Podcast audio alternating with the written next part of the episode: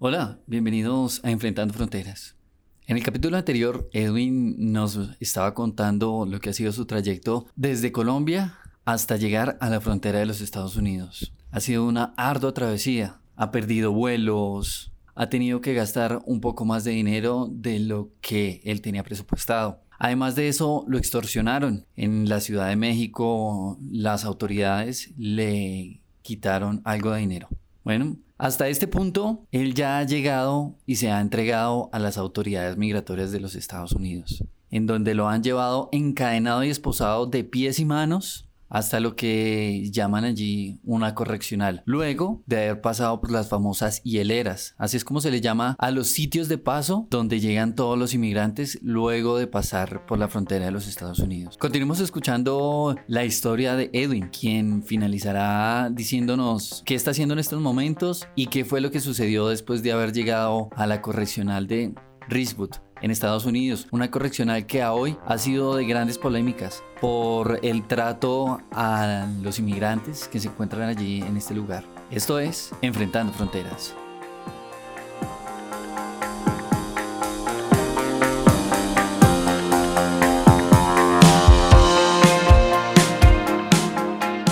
Muy complicado. Cuando usted llega ahí, Edwin, eh, ¿qué le dicen? ¿Le dicen usted se va a tener que esperar acá un tiempo? O le hacen algún tipo de papeleo? ¿Qué, ¿Qué pasa allá cuando usted llega? Bueno, nosotros cuando inicialmente cuando llegamos, pues nos hacen nos hacen el ingreso al centro de detención, eh, nos hacen quitar pues, la ropa que llevábamos y nos comienzan a entregar como que los uniformes, nos dan dos uniformes, dos boxers, eh, dos pares de medias, un par de chanclas, zapatos, toalla y un kit de higiene. Y nos comienzan a hacer unos exámenes médicos. Los que están vacunados contra el COVID, eh, obviamente les preguntan si quieren algún refuerzo y los que no están vacunados se, se tienen que hacer vacunar. Le hacen a uno un poco de exámenes si uno sufre de asma, qué enfermedades tiene, le toman a usted muestras de sangre, de las uñas, le hacen a uno varios exámenes y lo ingresan a uno, o sea, los que íbamos en ese bus nos, nos metieron en, en una unidad, eso se llama una unidad, y ahí nos metieron en una cuarentena, una cuarentena que son 10 días si usted está ahí encerrado, no tiene contacto con, con los otros, otras personas que están ahí en el, en el centro de detención y una vez al día lo sacan a, tomar sol, una hora, lo que llaman allá la yarda, lo sacan a usted una hora. Pues ahí, ya cuando llevamos cinco días, yo comencé a ver que, que salía gente, iba a hacer entrevistas y a los diez días comenzaron a liberar gente, comenzaron a llegar cartas de, de liberación. Entonces le llega a usted una carta en el cual usted tiene que pagar un taxi, eh, que tiene que tener un ticket de vuelo comprado y, y reservación en algún hotel. Que yo dije, ah, bueno, ya se comenzó a mover esto, ya nos van a comenzar a liberar y todo eso. Ellos también le asignan a uno eh, 500 minutos. En el caso de Luciana, son 500 minutos que le dan a uno para que uno se comunique con la familia. Esos minutos se los dan mensual. 500 minutos mensuales. Sí, 500 minutos, usted mira cómo los distribuye, si usted se los gasta en la primera semana, pues le toca esperarse hasta que los recarguen, eh, le dan a usted sus tres comidas al día, obviamente la comida no es la mejor del mundo, el único día que yo digamos que que, eh, que me gustaba era el día martes, que el día martes en el almuerzo le daban a uno una presa de pollo. Ese era el único día que... les daban pollo, les daban pollo los martes y el resto de días que les daban entonces. No, el, de, resto de días casi siempre era pasta, pasta con una carne molida, pero eso en vez de carne molida parecía más como cartón triturado, eso no, no sabía nada, no tiene, no tiene sal, eh, eh, eh, mucho maíz, le dan uno maíz, pienso que no es un pollo, todo el tiempo le están dando uno maíz, y en el desayuno siempre es, un, es avena, una tortica, y ya eso, es son lo, lo, lo, normal que le dan a uno y, y ya si usted no le gusta la comida pues no es problema de ellos. Ah, eso es lo que hay eso es lo que tienen que comer.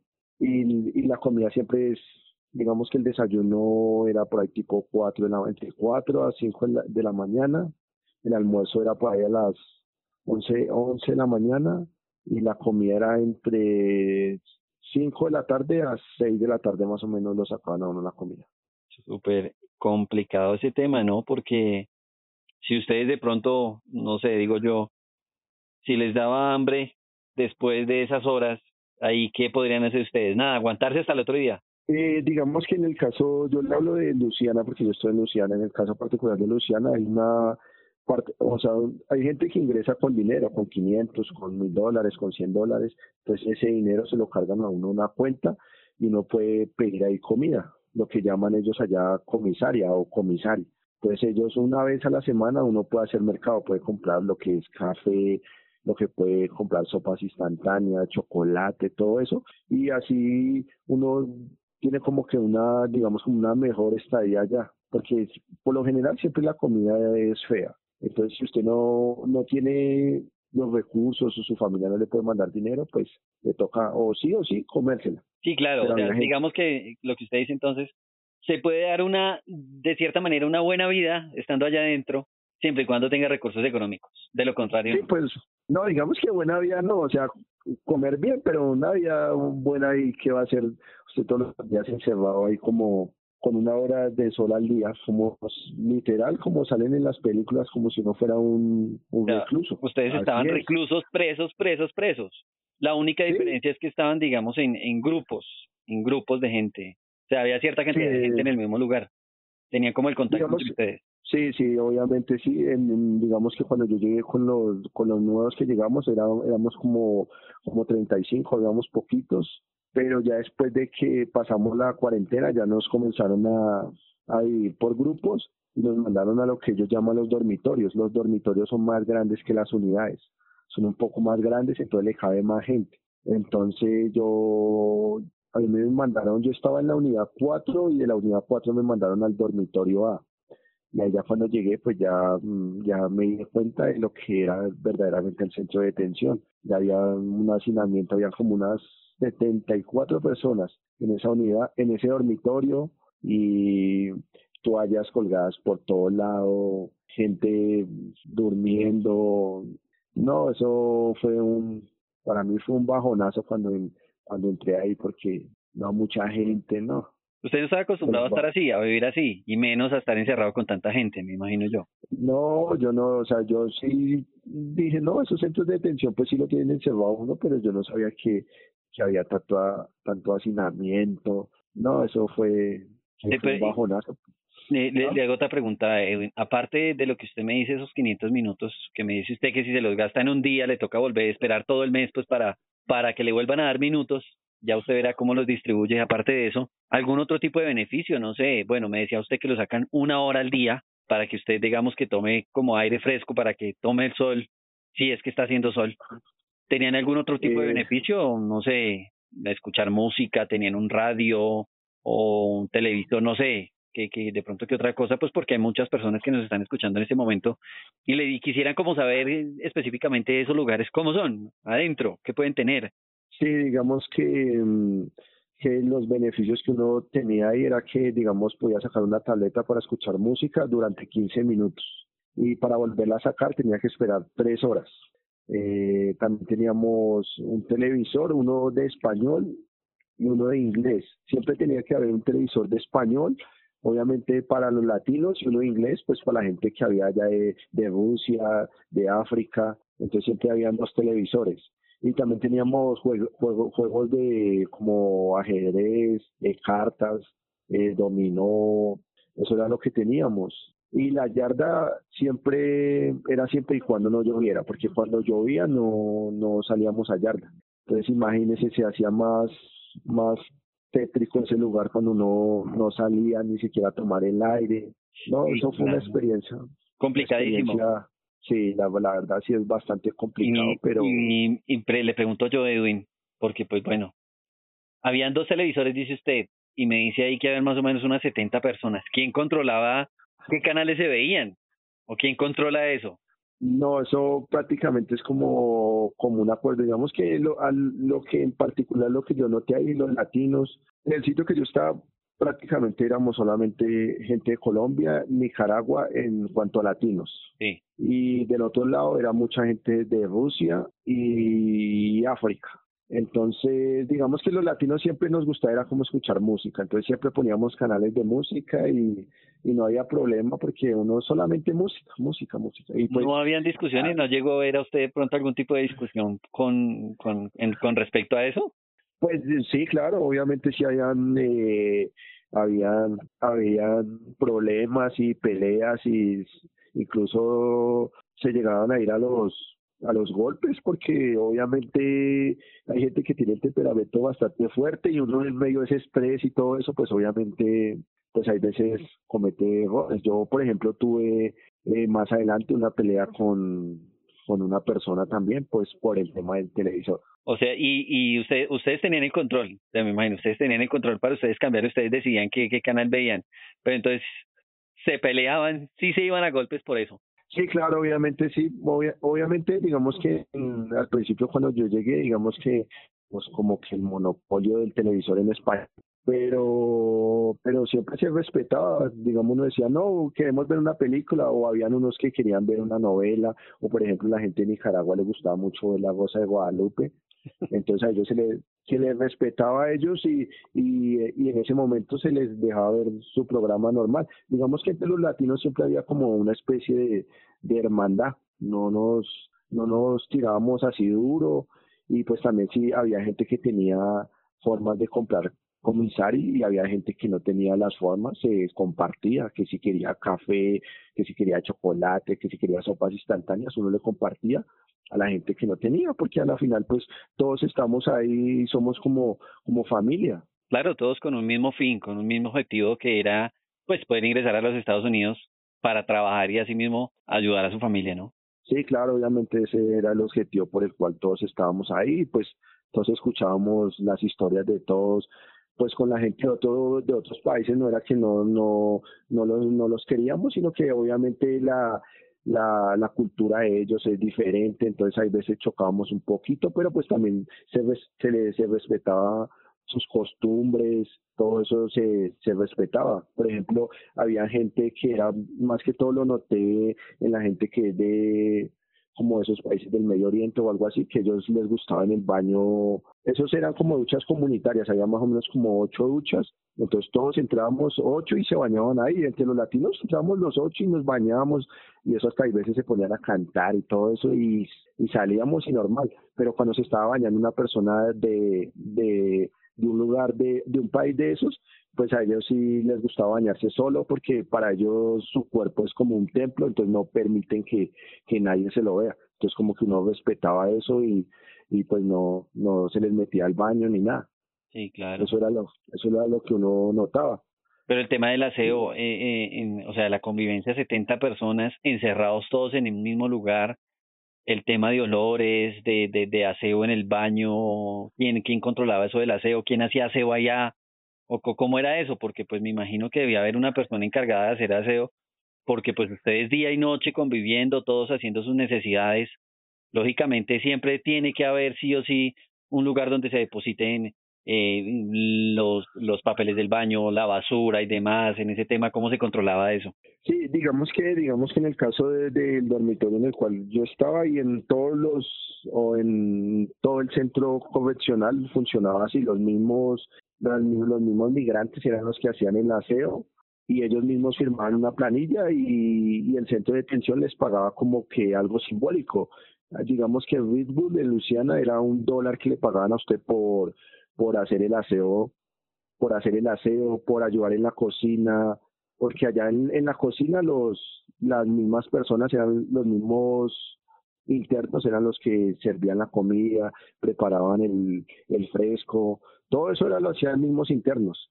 Y el centro correccional les pagaba un dólar, un dólar era lo, que les pagaba por día, entonces mucha gente hacía eso pues para distraerse y pues para perder la, la noción del tiempo, ocupar la mente en algo y no estar pensando porque uno prácticamente si se queda quieto le da la pensadera de qué estará haciendo mi familia, qué estarán haciendo mis amigos y pues aquí afuera pues la vida sigue, usted está ya encerrado pero afuera la, la vida continúa. Sí, claro, claro. Pero bueno, entonces tenían la posibilidad por lo menos de, de ganarse un dólar al día quienes se postularan para eso, ¿no? Entonces, si trabajaban a la semana, digamos, ejemplo, alguien que no tuviera el poder adquisitivo, que no hubiese llegado con dinero, si trabajaba toda la semana, los seis, siete días que, o los días que lo dejaran trabajar, si hacía sus siete dólares y, y el día que llegara eh, como la, la comisaria o, lo que usted nos dice que es como la tienda donde podían adquirir sus cosas, ya podía tener algo de dinero para comprar algo, ¿no? Sí, claro, obviamente sí, mucha gente hacía eso o también mucha gente iba a trabajar a la cocina y de pronto los oficiales, como uno estaba colaborando en la, en la cocina, pues le, digamos, le dejaban a uno que comerse una tortica de más, que los días que era pollito, ay, de pronto una presita de pollo más. Digamos que eso eran como que los beneficios que uno tenía. Había gente que trabajaba también en la barbería, había gente que trabajaba en la lavandería, habían varias áreas donde había gente colaborando y pues se ganaba su, su sustento para comprarse sus, sus cosas allá adentro. Bueno, nos adentramos un poco en el tema de pronto de, de, cómo era la convivencia y todo allá, porque pues también es bueno saber eso, ¿no? O sea, digamos que es, bueno saber cómo se convive, qué hay allá adentro, porque pues pueda que de pronto alguna de las personas que nos pueda estar escuchando puede llegar a caer allá.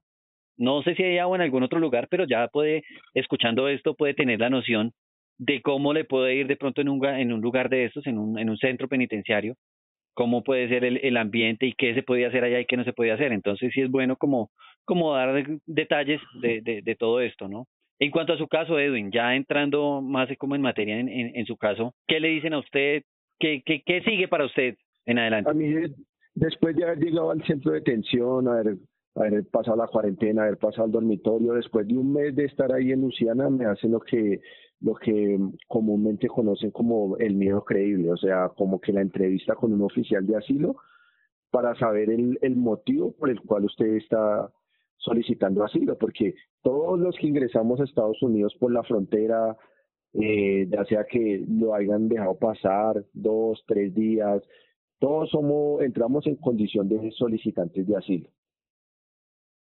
Entonces a mí me hacen una entrevista, me preguntan, o sea, todo lo que me pasó en Colombia, qué me pasó en México, todo lo, o sea, toda mi travesía para llegar hacia Estados Unidos, todo eso yo se lo cuento al oficial de asilo. La entrevista se demora alrededor de hora y media, obviamente eso es con un intérprete. Y bueno, entonces me hacen esa entrevista y yo le pregunto al oficial que en cuánto tiempo me dan respuesta de ese miedo creíble. Ellos generalmente allá y le dicen a usted, hay como tres variables que ellos manejan, que, que le dicen que a usted es negativo, eh, miedo negativo, eh, hay un, un, miedo razonable y otro que es el positivo. Según lo que, lo que algunas personas piensan es que si usted le dan el positivo es inmediata libertad, cosa que digamos que yo hablo del estado de Luciana.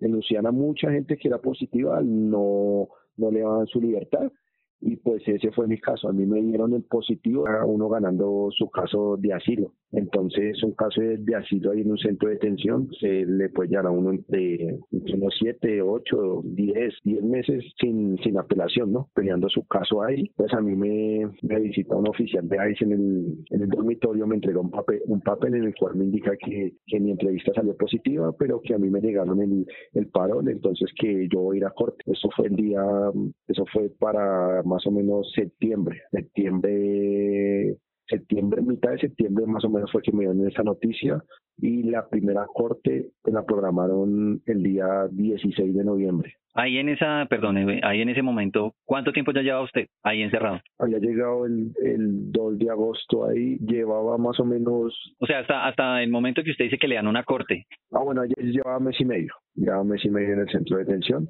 y, me iba a preparar para otros dos meses porque la, la, la corte me la habían asignado hasta el 16 de noviembre. El día 16 de noviembre me asignan la primera corte, entonces dos meses ahí esperando la corte en el centro de detención. Voy a corte, la me lee los cargos por los cuales yo estoy detenido. Pero lo que yo no entendí del proceso era que, digamos, yo sí crucé la frontera de manera ilegal, pero había gente que había cruzado por el puente, o sea, gente que se entrega por donde supuestamente es un lugar habilitado para uno ingresar a pedir asilo, y igualmente estaban ahí en el centro de detención. Y esa gente, pues, se supone que no debe tener ningún, ningún cargo o algo así porque ellos no hicieron nada ilegal pero igual de igual manera estaban ahí. Es como que esas leyes de, de migración son bien confusas.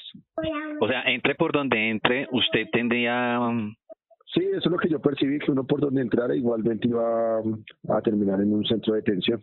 Entonces, normal, yo fui a la corte y yo lo, o sea, yo ese día iba preparado, pues, pues si yo le iba a decir a la juez que, que si yo aplicaba para alguna fianza iba a decir a la juez, entonces yo, la juez me terminó de leer mis cargos y todo, entonces yo levanté la mano y le dije, señora juez, eh, yo tengo un mío creíble positivo, entonces le quiero pedir de, de manera cordial a ver si me puede dar alguna fianza o algo así, pues para salir en libertad y llevar mi proceso afuera. La, la juez me, dice que no, que, que, con el proceso que yo vengo, yo vengo un, con un proceso de deportación expeditas que se llama ese proceso, y que no, que la única forma de que yo salga de ahí es que gane mi caso de asilo.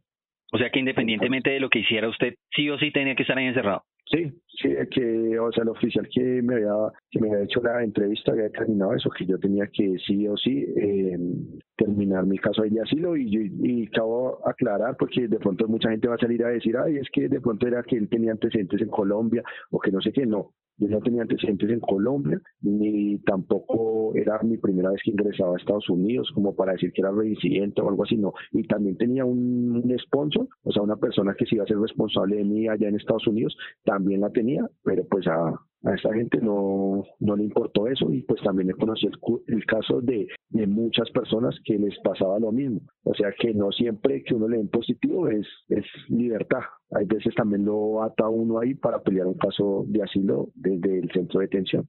Perdón, en ese caso que le tocó a usted, ¿no? Porque eso digamos que, que lo ato para que estuviera más tiempo ahí.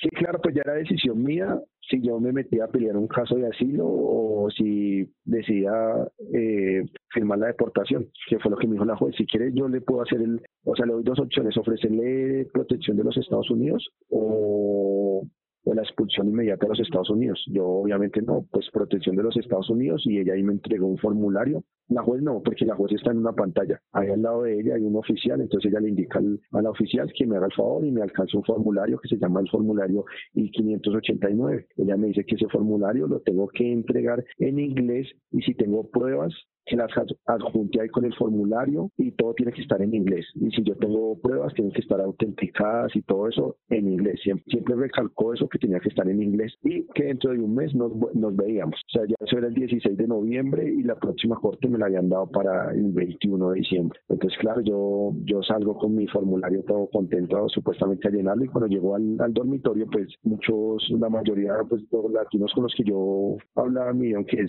que pelearon asilo ahí eran difícil de ganar, que, que ellos en el tiempo que llevaban no habían visto que nunca un latino ganara un asilo. Cuando usted habla de que el tiempo que llevaban, ¿cuánto más o menos llevaban o quién era como el más antiguo en ese, en ese momento ahí? ¿Cuánto tiempo llevaba el más antiguo? El más antiguo en ese, en ese momento llevaba ocho meses. Ocho meses está el más antiguo. ¿Ocho meses ahí metido? Sí, ocho meses en, en Luciana. Bastante tiempo. Y pues ellos le decían a uno que generalmente cuando usted le entregan ese formulario de asilo, lo mejor que uno podía hacer era pedir su deportación porque eso le iba a tomar a uno ahí otros siete meses y siete, ocho meses ahí, aparte de lo que ya llevaba, y fuera de eso para que al final me dijeran que no, que su caso de asilo no era válido y que me iban a deportar. Entonces que lo mejor que podía hacer era pedir la deportación. Pero de todas maneras la deportación ya me toca esperar un mes hasta la próxima corte pues para pedirla, porque no había ninguna otra forma más de pedirla. Entonces, a la par de eso, también eh, pasó un suceso con un tema que una filtración de, de, información de ICE, que ICE reveló la identidad y las historias de algunas personas, y entre esas personas estaba yo. Entonces, en vez de yo pensar de que eso iba a ser un beneficio para mí, porque se supone que violaron un derecho mío al divulgar mi información que se supone que es algo confidencial. En vez de ser un beneficio para mí, terminó, terminó siendo un castigo para yo durar más tiempo ahí en ese centro de detención. Porque yo el día 21 de diciembre, bueno, esperé hasta el 21 de diciembre, pedí mi deportación y dije a la señora juez que no, que yo renunciaba a mi caso de asilo. No tenía los recursos, no tenía un abogado, no tenía los métodos pues para hacer el trámite, traer pruebas, todo eso. Entonces le digo a la señora juez que por favor me devuelva a mi país de origen. La, la señora juez me dice que bueno, que efectivamente voy a ser expulsado de los Estados Unidos. Entonces yo ya había visto ahí en el tiempo que llevaba que generalmente para los colombianos es de uno a dos meses lo que se demora un proceso de deportación. O sea, no es que eso la juez dice a usted lo voy a deportar y ya al día siguiente lo van a deportar, no, eso, toca, eso es un proceso que le toca esperar a uno entre uno o dos meses. Entonces era diciembre, yo dije más o menos finales de enero me están mandando para Colombia, finales de enero, principios de febrero me están enviando para Colombia. Y dije, bueno, será esperar. O sea, usted pasó su diciembre ahí encerrado. Sí, sí, pues sí, con muchas personas porque eso, eso está, eso está full, eso está lleno, todas esas unidades está lleno y pues ya que ya había metido el pie, ya me tocaba asumir las consecuencias de lo que, lo que yo había buscado. Sí, claro. Entonces, pues no, nada, le hice es, esperar hasta, hasta enero, febrero, pues, para que me enviara para Colombia. Pero como yo ya había mencionado antes que ya tenía ese problema de fuga de información, me, me retuvieron mi deportación. O sea, en vez de enviarme en enero o febrero como tenía que, que ser, me hicieron esperar eh, eh, marzo, abril, el, hasta mayo me hicieron esperar.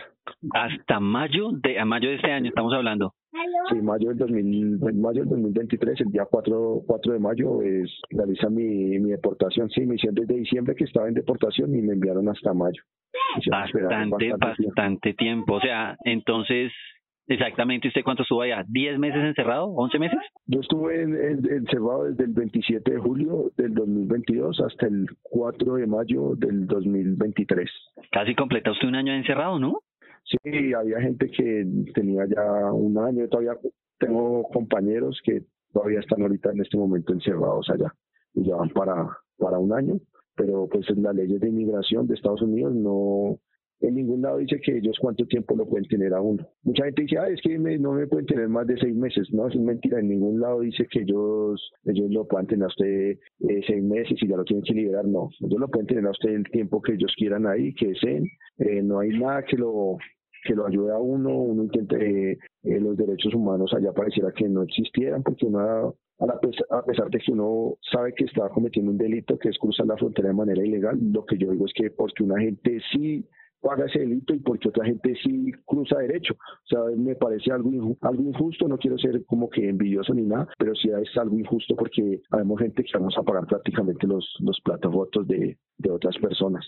Como dicen por ahí popularmente, unos se van con estrella porque pasan rápido y otros llegan estrellados porque les toca quedarse mucho tiempo. Sí, la verdad sí, eso no le dan a uno como ninguna otra salida. Yo presenté papeles de, de mi sponsor, todo eso, eh, presenté varios paroles, paroles con paroles, o sea, para salir bajo palabra, paroles confianza y siempre me lo negaban, siempre me lo negaban, siempre decían que yo era como que era un riesgo de fuga o algo así. Entonces, no, eso allá en, en ese estado de Luciana es bien complicado el tema bien complicado el tema y ellos sí pueden hacer con uno lo que quieran, porque digamos ellos, digamos, por ejemplo, mi, yo a gente que los iban a deportar. Ay, hoy alístese que Julanito va deportado. Iban y lo llevan al aeropuerto y no, que el avión está lleno, devuélvalo. Lo devolvían y esperé un mes, otro mes y medio más a su deportación. Y volvían y se lo llevaban, y volvían y lo traían, y otro mes, mes y medio, y uno sí se tiene que, que aguantar, porque, porque son ellos.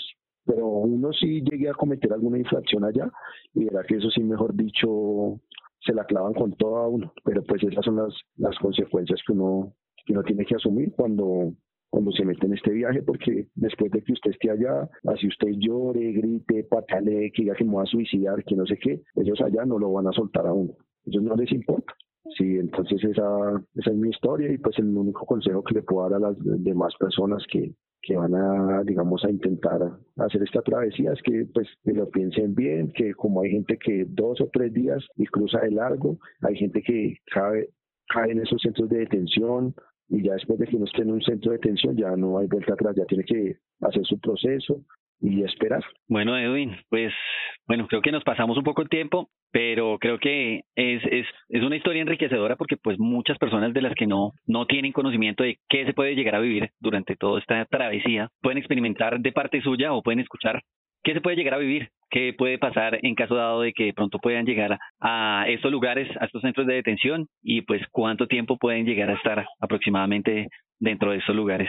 Nada, Edwin, solo me resta agradecerle mucho por habernos compartido su historia, por haber compartido con todos los que estamos escuchando acá, pues todo lo que vivió y bueno, ya esperamos esto no quede más sino que en, en, una historia pues de, de sus vivencias para que le cuente a sus hijos, a sus nietos, porque pues esto no deja de ser una anécdota más para su vida. Entonces, Edwin, nada, muchísimas gracias, le agradecemos mucho eh, el habernos abierto pues las puertas de, de, de, su casa para que nos hubiese explicado un poco. ¿Usted en ese momento qué está haciendo entonces ahí en, en, en, en Bogotá, en, en Colombia? No, ya, ya trabajando y ya dejando ese, ese sueño americano atrás y, y para adelante, para adelante, siempre actitud positiva y las cosas siempre pasan por algo. Eso es, sí señor, nada, con actitud positiva, usted mismo lo ha dicho. Muchísimas gracias. Listo, gracias, hasta luego. Con esto finalizamos una historia más de lo que ha sido la travesía de un inmigrante hacia los Estados Unidos. Recuerden seguirnos en nuestra página de Facebook, Enfrentando Fronteras, en Instagram, en YouTube, y allí también podrán encontrar diferente información sobre la migración hacia los Estados Unidos o hacia diferentes lugares del mundo. No olviden, esto es Enfrentando Fronteras.